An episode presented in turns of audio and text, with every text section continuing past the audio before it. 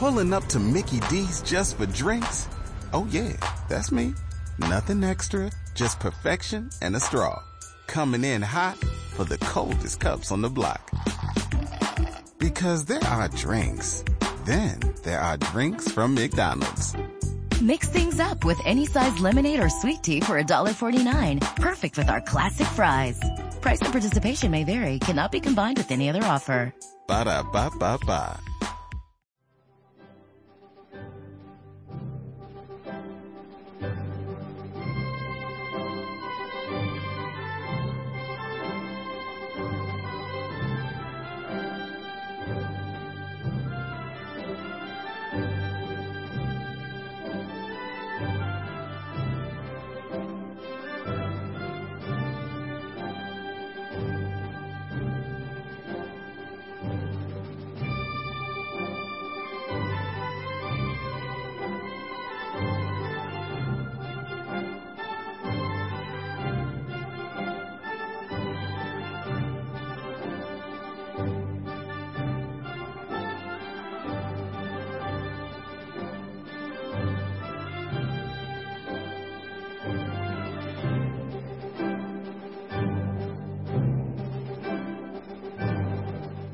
¿Qué tal, queridos oyentes? ¿Cómo estáis?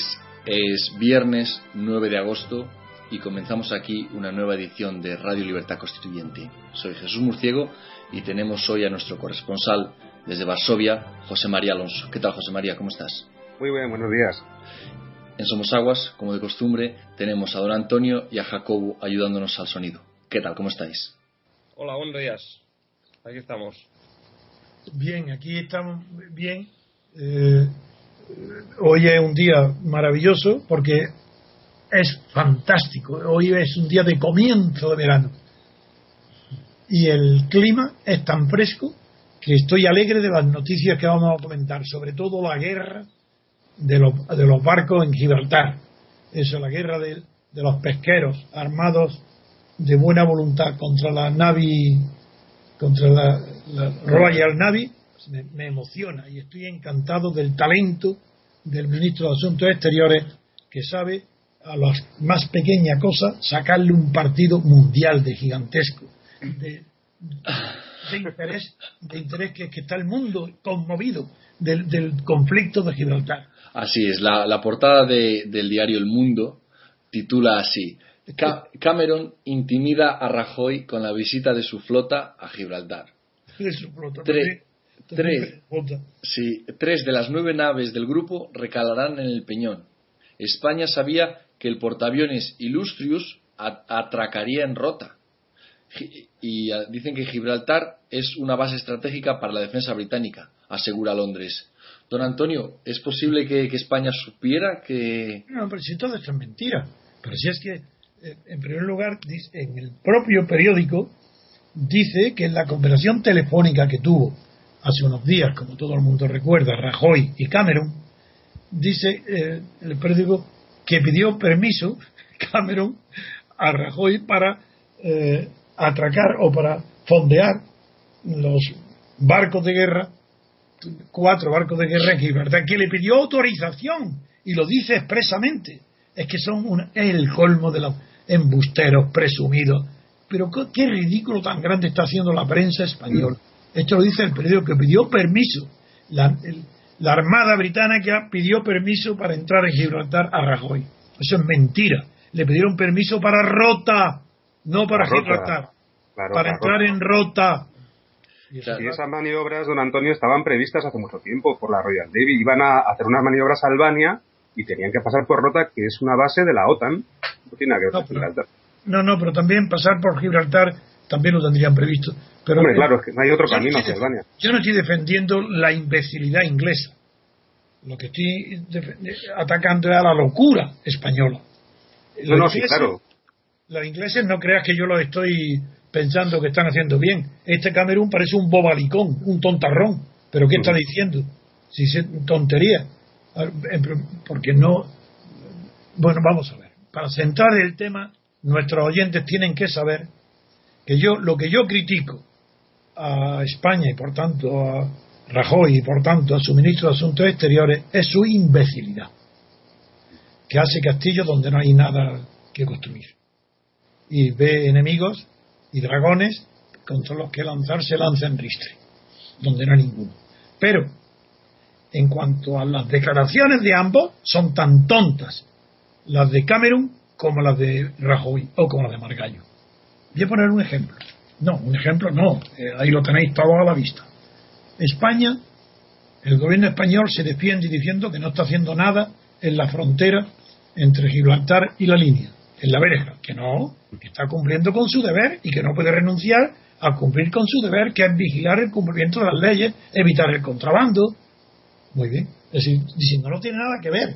Esta obligación jurídica que tiene España para evitar los delitos que se cometen en Gibraltar, eso explica que haya esa minuciosa, minucioso control del pasaje, del paso a través de la verja. Que eso implica retrasos de 4, 5, 6, 8 horas. Bueno, lo que pasa es que nadie dice que por qué ahora y a sus mes no había esas colas. ¿Por qué ahora? Y dice, ah, eso es el cumplimiento de nuestro deber. ¿Y qué hace Inglaterra? Lo mismo, igual de idiota. ¿Qué dice? No, nosotros eh, no vamos, el conflicto que hay con Gibraltar no tiene nada que ver, porque estaba previsto. Esto la flota, claro que, claro que, iba a atracar en eh, que iba a atracar en Gibraltar. Eso estaba previsto. No, lo que no estaba previsto es la imbecilidad. Porque los dos están diciendo lo mismo. Estamos utilizando el pretexto de derecho jurídico, uno, para evitar el contrabando, otro, que estaban previstas las maniobras como otros años y no tiene nada que ver con el conflicto, pero ambos saben que tanto la presencia en este momento de los barcos y las declaraciones como la, como la huelga de celo y la verja de libertad responden directamente al conflicto entre España y el Reino Unido a propósito de Gibraltar.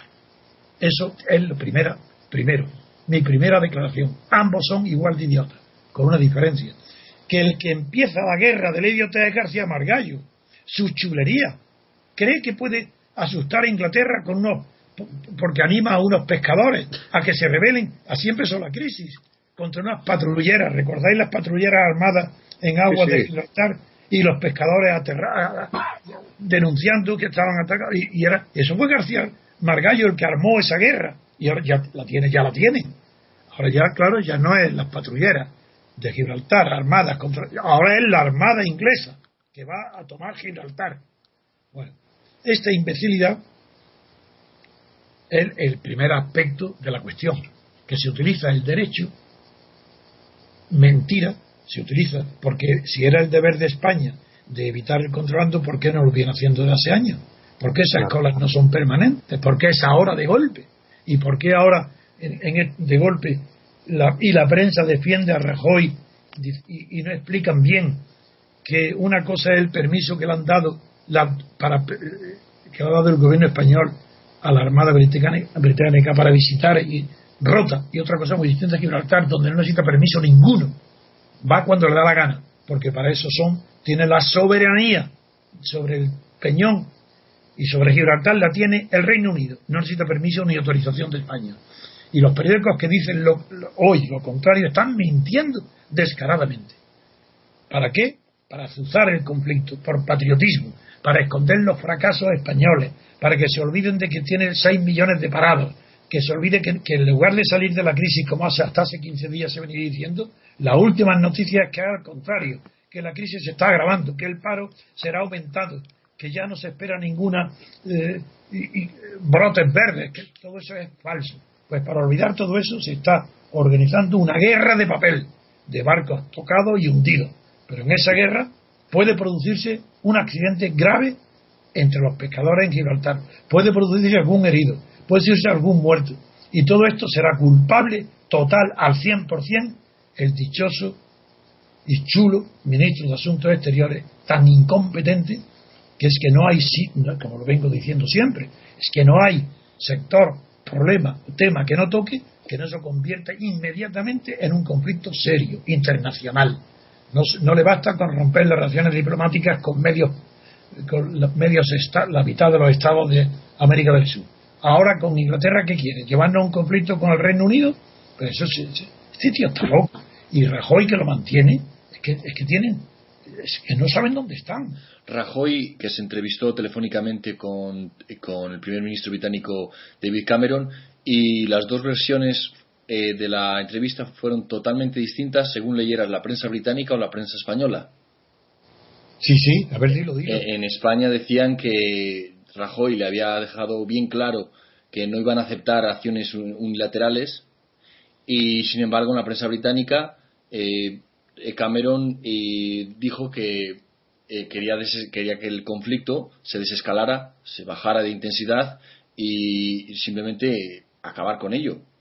Claro, pero el problema para que vean los nuestros oyentes hasta qué punto llega la imbecilidad que ahora el gobierno de Rajoy quiere destacarse del gobierno de Zapatero y del ministro Moratinos.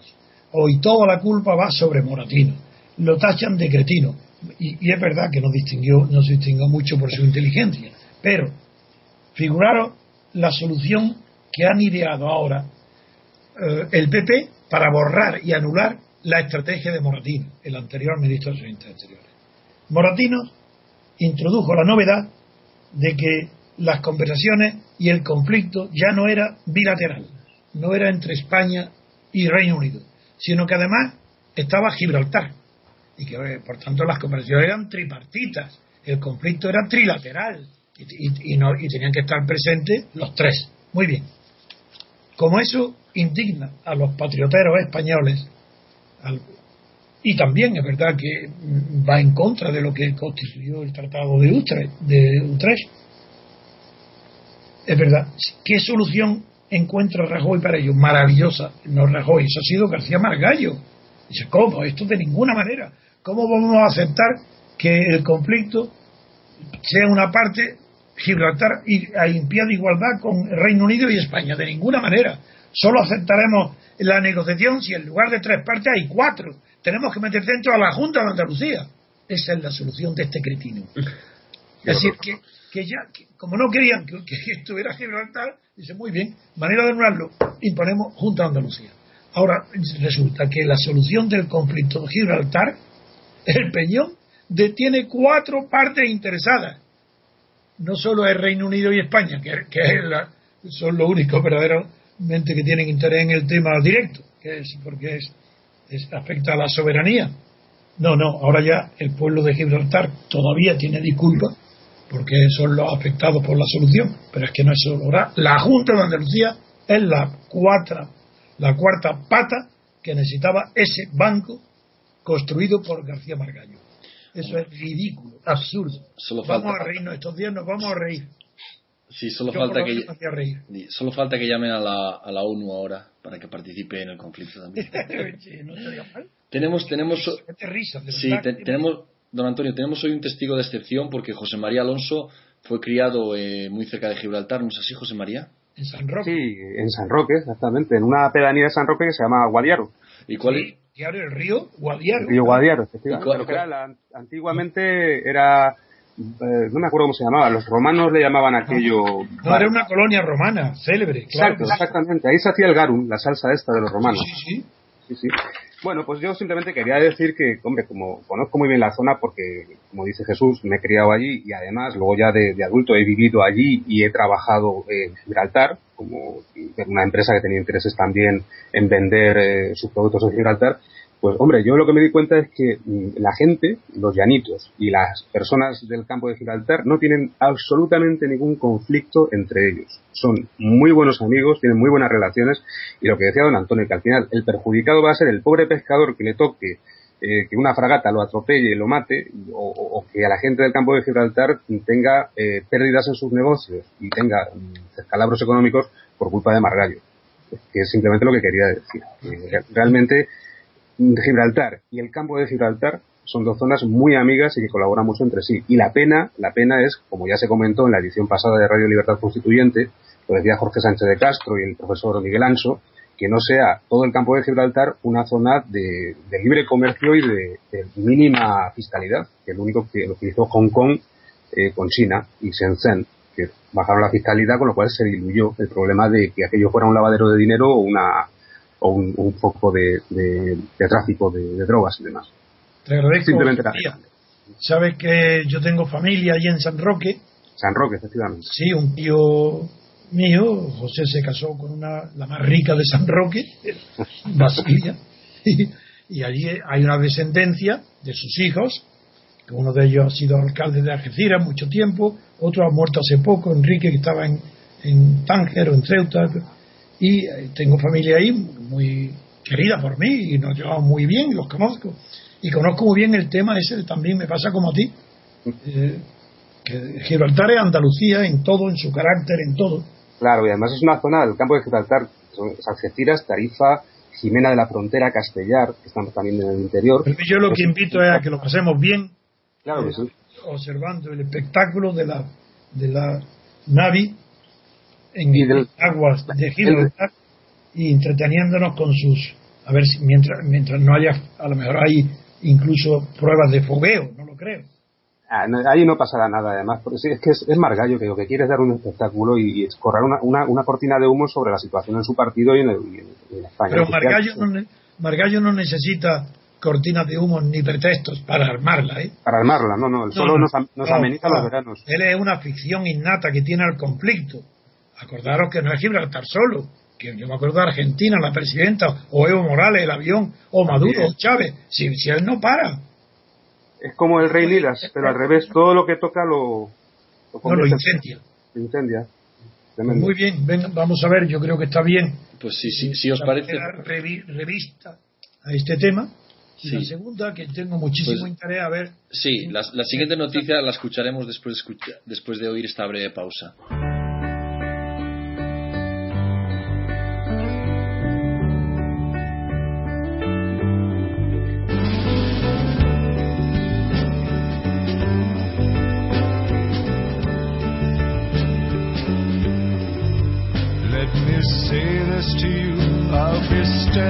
And true. My love will never falter.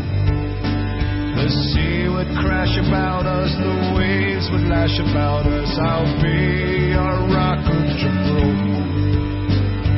Sometimes it's hard when we're both caught off guard. There's nothing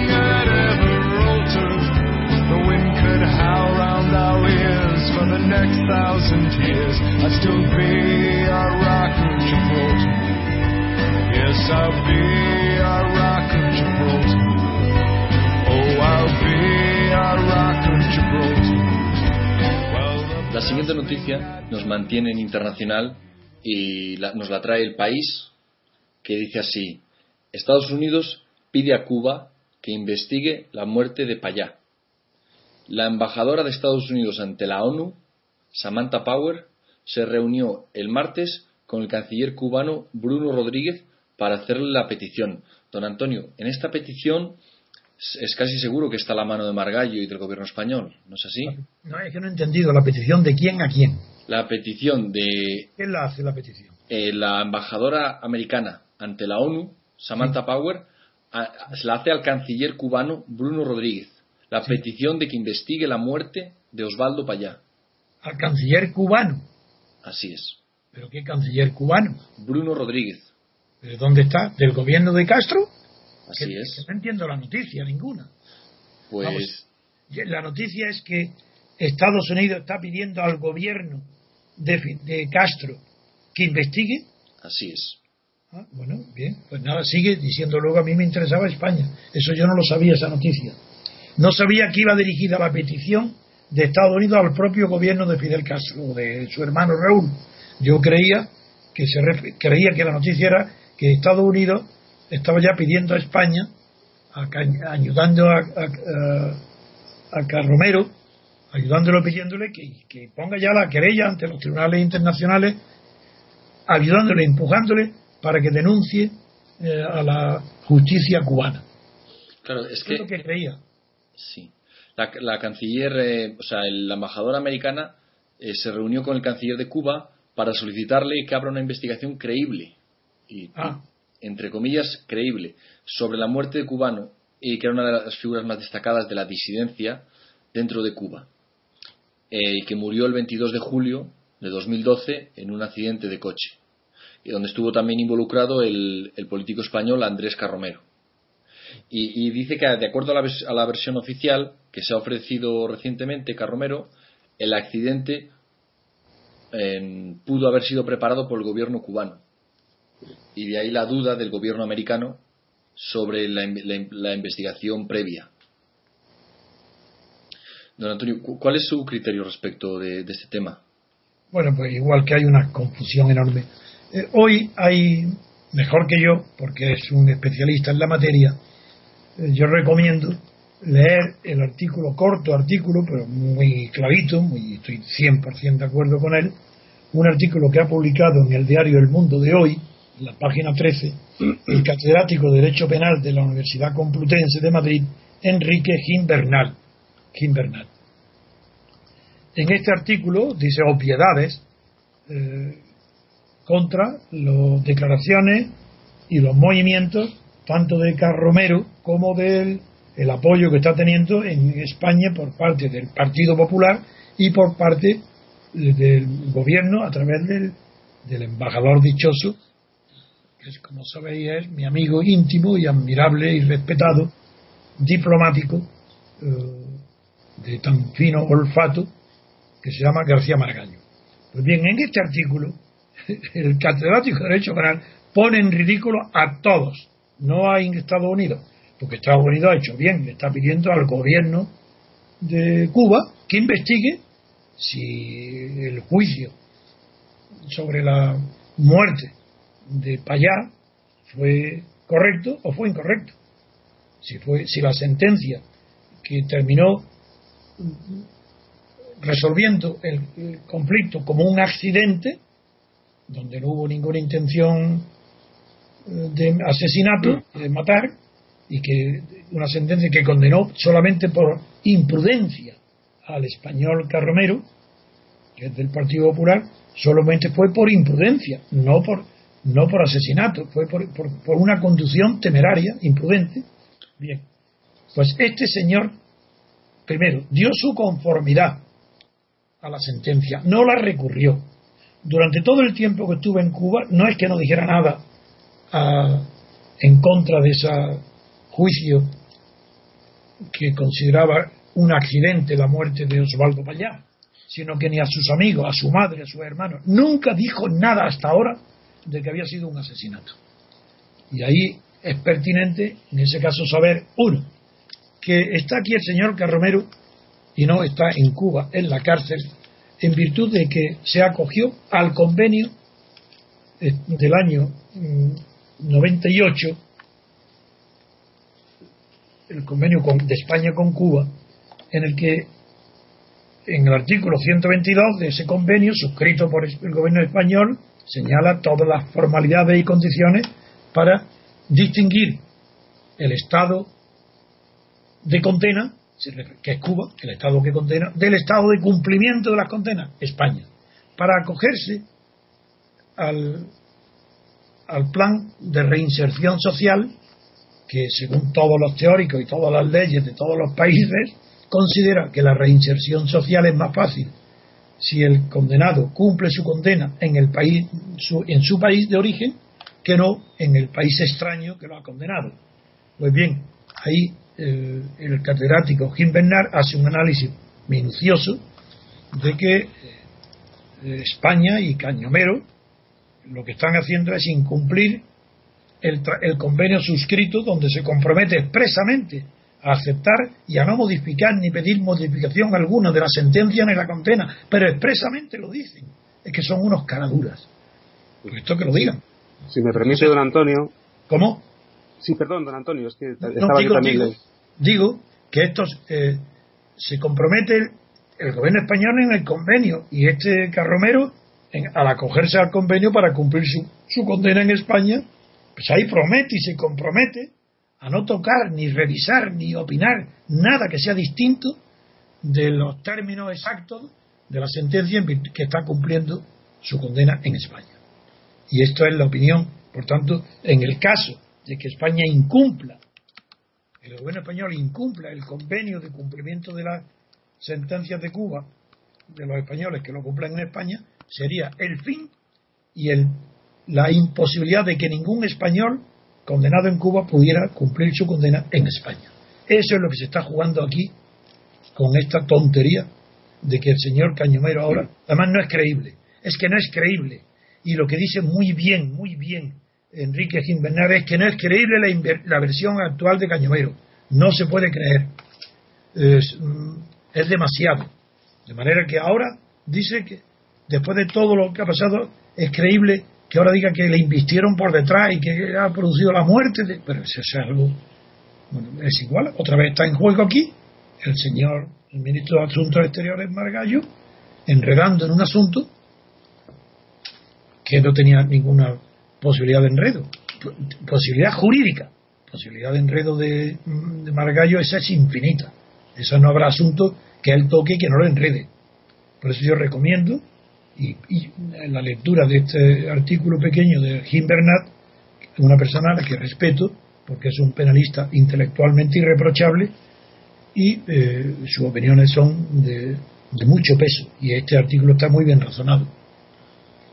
Sí, yo quería, si me permite, don Antonio, simplemente decirle eso, que, que, el peligro que tiene esto, este incumplimiento del convenio, es que los españoles, no solamente en Cuba, en otros países cuyos regímenes eh, también son de, de, cárceles crueles, no puedan volver a España a cumplir, a rehabilitar sus penas. Bueno, pero en este nadie, caso, nadie se fía. José María, pero en este caso se rompería el convenio con Cuba. Otra cosa Cuba. es que los demás países no se fiaran de la promesa o de la palabra del gobierno español de hacer cumplir los convenios de cumplimiento de sentencias de condena obtenidas en países extranjeros para cumplirlas luego en España cuando se refieren a nacionales españoles. Esa es otra cuestión. Pero de momento lo que perjudica directamente a todos los presos españoles o, suje o sujetos a procedimientos penales en Cuba. En Cuba. Bien, bien, entiendo. Gracias. Muy bien, pues si os parece pasamos ahora a la siguiente noticia después de escuchar esta breve pausa.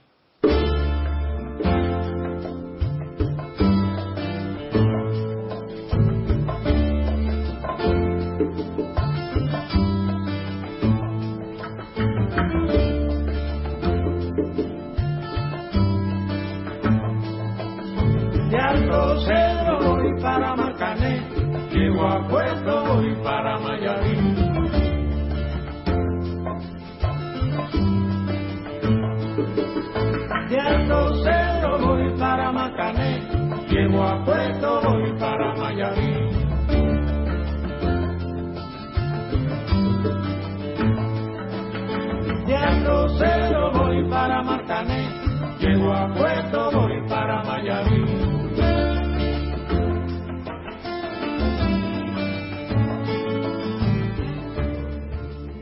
siguiente noticia nos lleva al ámbito nacional, al tema del accidente del tren el día 24 de julio en Santiago.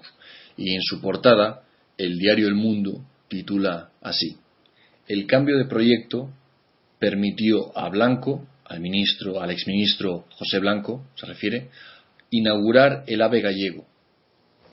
Las obras que suponían más seguridad habrían durado cinco o seis meses más. PP y PSOE descargarán la responsabilidad sobre los técnicos. Don Antonio, eh, me sorprende mucho, me sorprendió mucho la, rapidez en que los medios de comunicación, especialmente gubernamentales como Televisión Española, eh, buscaban o ponían, cargaban tintas sobre el maquinista, incluso publicaban noticias en las que decían que, que no había consumido drogas. Eh, ¿Cuál es su criterio al respecto de este asunto? No, es, está clarísimo. Ante un accidente de esta naturaleza, el daño que sufre, la, el, el, daño moral tan grande que implica la muerte de tantas personas, el número tan enorme de víctimas, hace que este asunto trascienda inmediatamente de la frontera y sea un asunto tratado en las portadas de todas las aperturas de todos los telediarios del mundo. Para España es de una importancia colosal porque tal vez tal vez no, sin tal vez, con seguridad, el AVE español y los contratos que espera obtener España vendiendo aves y trenes y, y, y eh, sí, ferrocarril de alta velocidad en el mundo son casi ilimitadas. Se ha puesto el prestigio de España, lo que se llama, lo que otra imbécil, otra imbecilidad del ministro de Asuntos Exteriores, siempre es él, que llama marca España, es un invento suyo. La marca, bueno, pues la marca España estaba casi identificada con el AVE. Figurar lo que implica, lo que está implicando en el mundo saber que el AVE ha producido tantísimos muertos y la discusión de saber por qué, por qué ha descarrilado, por qué ha habido ese accidente, por qué se ha producido la catástrofe. Bueno, pues ahí se ha dividido en España enseguida, como siempre, la derecha y la izquierda. Aquí no hay más que opiniones, no hay criterios, no hay fundamentos que expliquen las cosas. No, no, aquí no más que opiniones y no hay más que dos, derecha e izquierda. La derecha inmediatamente dice la culpa, el maquinista. Claro, porque tiene que ser el fallo humano. Porque si no, se, si no, si no es el fallo humano, es horrible, porque entonces se condena el sistema. No solo el sistema técnico del ferrocarril, sino el sistema político que lo ha proyectado, aprobado, concebido y puesto en primera plana de la propaganda internacional como marca España. Lo que tiene que ser a la fuerza. No, pueden admitir aquí hay culpable más que la persona que se ha dormido, que si estaba hablando por teléfono, que si había tomado café, que si, que, si no era correcto que le distrajeran, aunque hubiera colgado el móvil antes de la curva, todo menos confesar que era un, un defecto del sistema, de la concepción del ferrocarril o de la construcción, porque en ese caso la culpa recae directamente, directamente sobre el gobierno. Los gobiernos que han proyectado, aprobado, vigilado y controlado las empresas que han construido el AVE. En todas sus facetas, desde el primer diseño hasta el material último, de locomotoras, sistemas de, de propulsión, todo. Eso es lo que explica que hay un rencor ideológico en el fondo en España para echarse la culpa unos a otros. O bien el fallo humano, como, quiere, como quisiera el gobierno, o el fallo del sistema, como quiere el PSOE y los partidos de oposición. ¿Y cuál es la realidad? Pues, por los datos que tenemos hasta ahora, está claro que hay dos cosas. Una, la curva, eso sí que está claro, en esa curva hay una equivocación grave en el diseño. Esa curva no puede ser tan pronunciada cuando quedan tan pocos metros ya para entrar en la estación. En, sí, en la estación término. En la de paso. Pero además de eso, de la curva proyectada, lo que no tiene sentido ninguno es que no tuviese un automatismo de vigilancia y de control automático, sin intervención del hombre, en caso de que la velocidad sea superior a la permitida técnicamente por la curva que, se, ha de enfrentar el tren. Y esos dos mecanismos no están. Y ahora estamos descubriendo estos días, uno, la noticia que da escalofrío de que el señor Blanco precipitó para poder inaugurar el AVE gallego, cambió el proyecto, porque eso permitió que se inaugurara el AVE gallego cinco o seis meses antes de lo que hubiera debido suceder si la obra se hubieran realizado con la seguridad requerida por la, por la alta velocidad. Es decir, es tan grave esto, es tan gravísimo que no es más que un ejemplo de hasta dónde llega el disparate de la partidocracia. El, defecto no es de Blanco, ni siquiera del PSOE. ¿Qué van a hacer ellos? hacer la lógica le impone que sigan la inercia del poder. Y en la partidocracia la inercia del poder es que todos quieran atribuirse los éxitos y nadie los fracasos. Y que si hay que adelantarlos para permitir inaugurar una obra durante el mandato de un partido antes que otro, pues se adelanta la obra y se adjudica mal. Todo este horror para España es posible, ojalá no, quisiera equivocarme, pero me parece muy difícil, que supone un retroceso para la marca que quieren tener de España, vinculando España a los contratos de la alta velocidad, como los que se están haciendo en Arabia Saudí. esto es incalculable el daño que se está causando ya a España. ¿Cómo arreglar este daño? hoy es muy difícil de saber. Lo que sí se está ya poniendo de evidencia es que el PSOE, que está echándole la culpa, que desea que la culpa la tenga el sistema para poder culpar al PP, ahora resulta que es las noticias últimas son que el ministro del PSOE, Blanco, inauguró cinco o seis meses antes de lo que debía, terminó las obras a, a toda velocidad, incluido que esa curva no tuviera no tuviera mecanismos automáticos para disminuir la velocidad a los 80 kilómetros por hora que estaba previsto por las instalaciones. Don Antonio, Dime. eh, tengo una pregunta, porque hay, una, hay como una contradicción en lo que usted está diciendo, que si el PSOE desea que sea un fallo del sistema, es que fue el propio PSOE que diseñó y llevó a cabo, ¿Qué es lo que- construyó. es lo que estoy diciendo? Por eso estoy condenando yo a Blanco. Si es Blanco el que ha hecho el. Y, y la porque hay, además están diciendo otro, otro argumento que circula, que costaría 4.000 millones de euros haber puesto mecanismos automáticos de seguridad en todo el trayecto de la alta velocidad. Ese es el segundo argumento. Es decir, que han abaratado la obra para tener el prestigio. Yo no estoy contradiciéndome nada en absoluto. Digo que al principio el tema era que el PSOE decía culpa a la persona para poder cargarle al gobierno con el sistema. Y ahora se descubre que el sistema es responsable del PSOE y que por tanto se le está volviendo en contra al PSOE su propia argumentación. Lo que estoy describiendo, lo, lo que tal como han ido sucediendo las noticias y como había eh, que explicar por qué la izquierda y la derecha cada uno tiene interés en un pues lo estoy, lo estoy explicando y ahora claro que, que el tema y lo estoy diciendo el daño el daño de la muerte es irreparable por eso eh, las muertes son eh, y con razón como es irreparable eh, se pone en primer lugar ese el daño de las víctimas porque no tiene ya remedio pero sí que tiene remedio que no haya más víctimas en el futuro y eso ya depende del análisis objetivo y científico y técnico del proyecto. Lo que estoy tratando de decir es que a veces parece extraño, incluso ridículo, que un accidente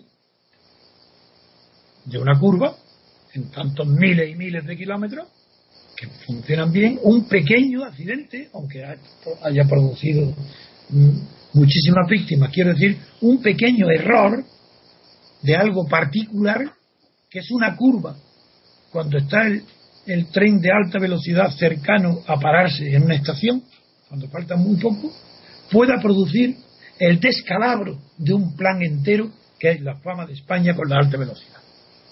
Eso, no estoy ahora diciendo que si eso, que evidentemente siempre que se producen resultados hay un cúmulo de causas.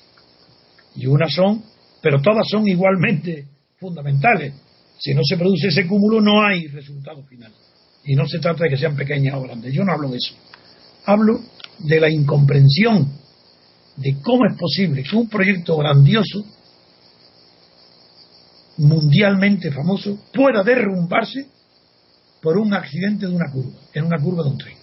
Y para explicar ese aparente fenómeno raro, me acuerdo de la explicación que dio Montesquieu para explicar la pérdida de una guerra, por ejemplo, por parte de un gran ejército, que puede ser vencido por ejércitos menores. Pongo por, puedo pensar, por ejemplo, en Napoleón, eh, cuando es vencido en España o en Rusia o luego después en Waterloo, cuando podía esperarse que ganara, porque tenía todo preparado. ¿Por qué razón? Y Montesquieu dice, la, la reflexión de Montesquieu es que cuando un detalle, cuando una batalla particular, es decir, un detalle particular, es decir, una curva provocadora de un accidente, cuando una batalla particular, pequeña, provoca la pérdida de la guerra, eso para Montesquieu quiere decir que la estructura, en la oposición de las fuerzas en esa guerra, estaba diseñado, previsto, calculado en esa estructura que un pequeño detalle, una, la pérdida de una pequeña batalla, implicara la pérdida de la guerra. Voy a poner otro ejemplo para que se comprenda bien este pensamiento de Montesquieu. Ese ejemplo ahora lo pongo yo en el sueño de Daniel, porque yo lo he utilizado en varias ocasiones, sobre todo en arte. Daniel sueña con la estatua perfecta de Nabucodonosor, una estatua gigantesca de bronce, donde tiene poder inmenso, pero tiene un defecto nada más pequeñísimo, y es que los pies, los pies tiene de arcilla. Y ese es un defecto pequeño. Bueno, pues ese defecto pequeño hace que cualquier piedrecita que cayera en ese arcillo la rompe y se viene abajo toda la estatua. Estaba inscrito que en el diseño de esa escultura provocara su derrumbe y su ruina general si se producía una circunstancia pequeña particular, como es que los pies de arcilla cayera una piedra. Esto es lo que pasa con, es lo que quiero expresar con ahora, con la fama de España unida a la técnica de la alta velocidad en ferrocarril. Que el daño que va a sufrir España no se puede calcular hoy. Y necesitará muchísimos esfuerzos y muchos años para recobrar un prestigio que hoy lo ha perdido en una pequeña batalla de diseño, en una porquería de un ministro que quería inaugurar la obra y termina rápidamente cuatro o cinco meses antes de lo que hubiera necesitado de haber puesto lo que le faltaba todavía para la seguridad, de, de no haber añadido cuatro mil millones de euros a un proyecto gigantesco donde la proporción era ya ínfima, para no haber dado, asegurado, para haber dado la total automatismo y seguridad a todo el trayecto de los ferrocarriles de alta velocidad. Eso es lo que quería decir. Muy bien, pues pasamos, si os parece, a la siguiente noticia después de escuchar esta breve pausa.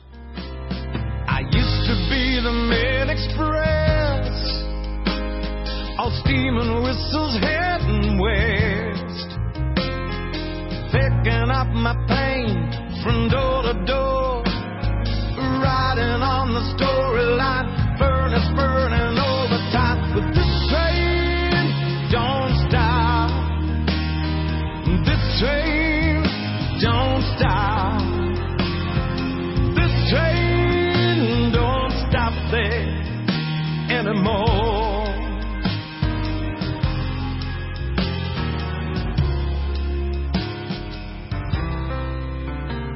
La última noticia, para finalizar, nos la trae José María Alonso desde Varsovia y se refiere a la visita del, primer- del presidente de Rusia, Vladimir Putin, a la República Islámica de Irán. ¿No es así, José María?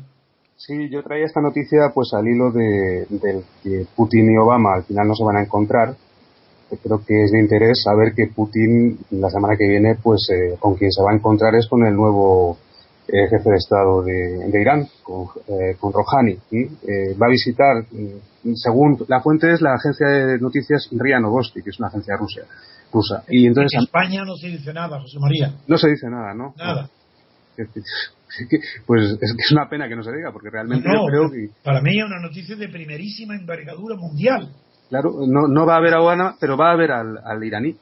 Entonces, bueno, va a ir allí y va a hablar precisamente con, con este, con, eh, con Rouhani, va a hablar de la construcción de nuevos grupos generadores de la planta nuclear de Bushehr, que es la más grande, y va a decirle, eh, eh, va a hablar del suministro de sistemas antiaéreos, porque se suponía que iba a suministrar Rusia a Irán de los S-300, que eran muy temidos, muy, eh, la OTAN estaba muy en contra de eso y los ha cambiado y les va a suministrar otros sistemas, que no se llaman Ante 2500, que no sé si serán mejores o peores. Entonces, es muy importante saber también que la última vez que Putin estuvo en Teherán fue en 2007, para la cumbre de países del Caspio. Eh, O sea, hace 2007 a 2013, pues cinco años que no iba Putin por allí. Bueno, creo que es una noticia de mucho interés, puesto que las, las tensiones que hay ahora mismo con Estados Unidos y, y- y Rusia, que el mismo Putin ha dicho que no tiene que lo de es como esquilar a un cerdo, mucho grito y poco pelo, es lo que decía Putin. Eso es verdad. Sí, Yo pienso lo real- mismo. sí, sí, entonces realmente ese, ese tema de Snowden no tiene tampoco mayor No, importancia. no, es Es- una, tor- es una tormenta en un vaso de agua. exacto, quien Sí, está además- reunido- Además ya está previsto y yo mismo pienso que en el fondo, aunque no haya habido un pacto expreso, pero tácitamente ambas partes saben que la sangre no va a llegar al río. Claro. Por ese asunto. Claro. En cambio, tienen un interés enorme que Putin sondee, y hablé con Rajoy, eh, Raoni, eh, sobre eh, las declaraciones que conocemos, que son tan grandes, tan nuevas, tan novedosas, tan revolucionarias, que requieren un sedimento, a ver si eso es verdad o si es malas interpretaciones, y por eso la visita de Putin es extraordinariamente importante. Importante. Hay que saber si es verdad que el nuevo gobierno de Irán está dispuesto a eh, convivir con Israel y a, re- y a- y a renunciar al, al armamento nuclear sin renunciar a la energía, al uso de la energía nuclear. Es que son asuntos de tal envergadura que la visita de Putin no indica más que uno, que es muy listo, que está bien informado y que en estos momentos, con la crisis del Snowden, del espionaje, ha hecho muy bien ahora en tomar en la actualidad, yendo a ver inmediatamente, eh, después de estas declaraciones tan importantes del presidente del gobierno iraní, pues, celebrar la entrevista con él. Hay que seguirla con mucha atención. De que en España los medios de comunicación la sigan, te pido, José María, que a través de tus informaciones de las fuentes rusas, a través de fuentes rusas como Sí. esta, pues siga atento y, y nos llame y nos comunique las novedades de este asunto que para mí son importantísimas. Así lo haré sin duda. Otra cosa que quería comentar eh, de este, sobre este tema es que eh, eh, Washington, Estados Unidos, estaba bastante molesto porque sospecha que Irán está fundando compañías en la República de Georgia, con la que Rusia tuvo una guerra hace cinco años, se cumple una De acuerdo, me acuerdo bien. Entonces, este, sí, exactamente, Saakashvili, Saakashvili. ese, sí. Entonces, eh, ¿qué ocurre ahora mismo? Que los iraníes eh, están fundando, dicen que han fundado hasta 150 empresas, entre otras Fly Georgia, que es un- una línea aérea, y un banco, que se llama JSC Invest Bank, para eludir las sanciones eh, que, que tiene sobre, sobre su economía. De Moscú ha dicho que el- el- las sanciones que están haciendo a, a Irán no hacen otra cosa que empeorar la situación y ahogar su economía. Para ello, Irán funda empresas en Georgia, que es perdió la guerra con Rusia, Sí, y eh, hay tres empresarios ahí que están siendo investigados. Esos empresarios, que no son iraníes, pero que tienen mm, contacto con las eh, con los servicios secretos iraníes, dicen que no, que ellos no son no tienen nada que ver, pero se sospecha que son de guardianes de la revolución islámica. Entonces, bueno, este Saakashvili eh, de momento no ha dicho nada. Simplemente decir que Saakashvili lo tiene muy mal. En octubre tiene elecciones en Georgia, las va a perder y cuando las pierda, pues vamos a ver cómo eh, ¿Quién, la- quién crees tú que va a perder las elecciones? eh, todos los sondeos dicen que Saakashvili las va a perder, porque de hecho su, su partido ha perdido eh, mucho, mucho, mucha intención de voto y la ha ganado la, la oposición. Pero aquellos dos países del norte y sur que, los, que fueron lo- los que motivaron la guerra esta. Osetia del Sur y Abjasia. Esa- exacto. E- ¿Eso cómo está la situación? La situación ahí está enrarecida, porque lo que ocurrió eh, fue que al, eh, Saakashvili, el, el- el- el presidente actual, que todavía sigue en el poder, al perder la guerra, lo único que ha hecho ha sido enrocarse en el poder y eh, la situación en, en esos dos países no está resuelta. Lo que ocurre ahora es que Saakashvili le dijo a, a Estados Unidos, a, perdón, prometió a Rusia renunciar a ser, a ser miembro de la OTAN a cambio de que Rusia le entregase Osetia del Sur y Abjasia. Sí, Rusia- eso yo lo sabía, pero no sé en qué quedó eso. se ha quedado, está todavía en tablas. No, no hay, nadie ha dado una solución, está todo en tablas. De momento, eh, Osetia del Sur y Abjasia siguen- son independientes. Georgia se ha retirado de Osetia y de Abjasia, eh, pero no ha renunciado a, no ha renunciado a ellas. O sea, eh, Georgia está a la espera de que Rusia eh, les deje de nuevo meterse en Osetia. Porque en Georgia continúa el sentido imperialista sobre esas repúblicas. Claro, claro. De hecho, Georgia fue de no podemos olvidar que Stalin era de allí, Claro, el Tbilisi, efectivamente. Sí, sí, sí. Tiflis.